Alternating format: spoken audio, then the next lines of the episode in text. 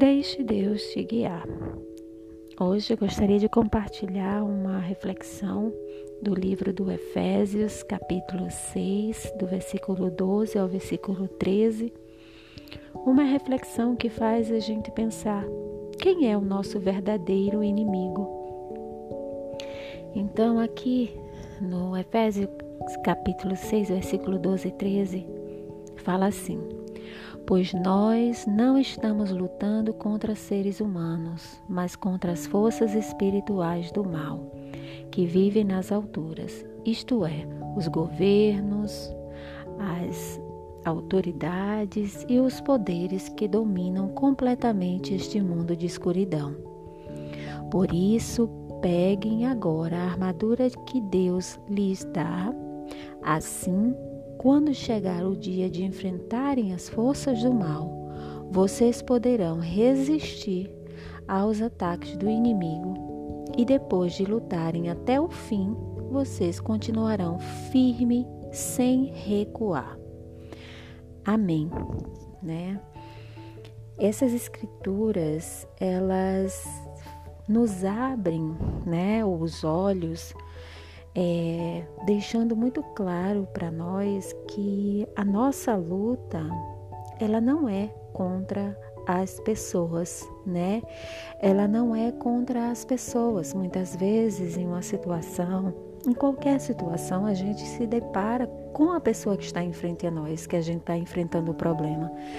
É, seja ela uma pessoa do trabalho, seja ela um amigo que a gente tinha muito próximo e se decepcionou, seja ela o marido, seja ela o filho, seja ela quem for, a gente sempre dá de cara e sempre confronta o ser humano.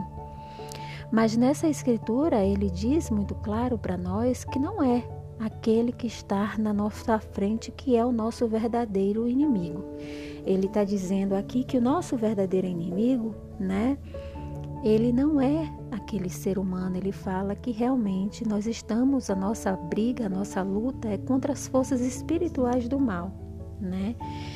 Então, por que é importante a gente saber com quem, quem é o nosso verdadeiro inimigo? Porque nós precisamos conhecer nosso verdadeiro inimigo para que nós saibamos também né, o como nós vamos lidar com essa luta, o que nós precisamos fazer né, contra essa luta, como podemos estar lutando dentro dessa guerra, porque independente de nós querermos ou não, estamos numa guerra espiritual. Isso não é uma escolha que nós temos, né? Então ele fala aqui nas escrituras que como essa guerra ela é espiritual, não é uma guerra física, nós precisamos estar com armas espirituais. É, então, nesse versículo 13, ele fala: Por isso, peguem agora a armadura que Deus lhe dá. Né? Então, precisamos usar as armas que Deus nos dá, né? a armadura de Deus para essa guerra espiritual. E ele fala que quando nós enfrentarmos as forças do mal com as armaduras de Deus, né?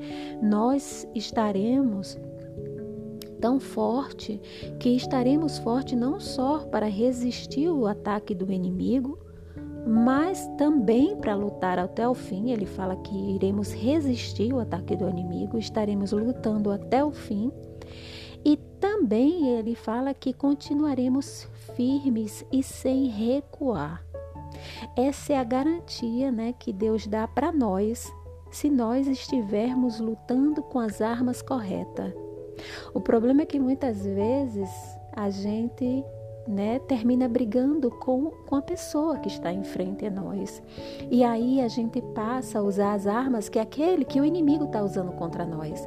O inimigo, ele está está usando contra nós é, as armas do ódio, né? As armas que não faz, que não é a arma de Deus. E quando a gente passa a usar a mesma arma do inimigo, né? Agora a gente está lutando contra o inimigo com as próprias armas dele. Mas quando nós passamos a usar a armadura de Deus, Agora não tem como, ele fala, quando nós usamos a arma dele, quando nós usamos a armadura de Deus, ele fala que não existe outra, mas que nós iremos enfrentar, resistir o inimigo, lutar até o fim, continuar firme e não recuar.